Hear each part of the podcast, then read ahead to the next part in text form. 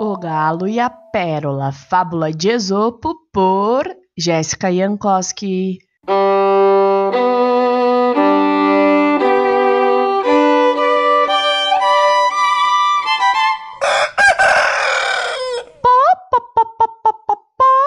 Um galo estava ciscando, procurando alimento para ele e para as galinhas. Ciscou, ciscou e ciscou mas só conseguiu encontrar uma pedra preciosa, de beleza e valor inestimáveis.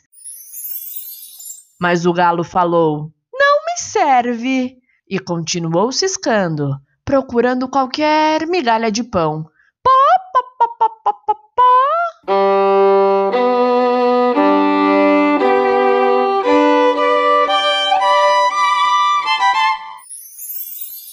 A pedra que era preciosa, eu já disse isso, não se conformou e falou: Ora, ora, se fosse o seu dono que tivesse me encontrado, ele não conseguiria se conter de tanta alegria. Ele sim saberia o valor que eu tenho.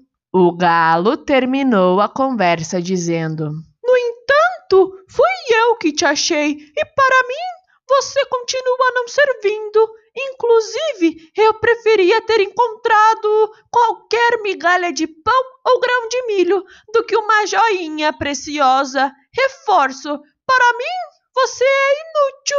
Cocoricó! Moral da história: é a utilidade de algo que determina o seu real valor.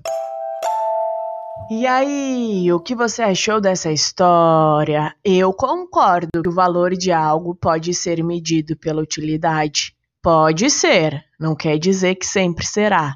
Por exemplo, por mais que muitas pessoas achem um diamante muito valioso, eu, Jéssica Jankowski, não acho. Eu nunca compraria um diamante porque para mim não significa nada. Mas isso não se aplica somente aos diamantes, por exemplo.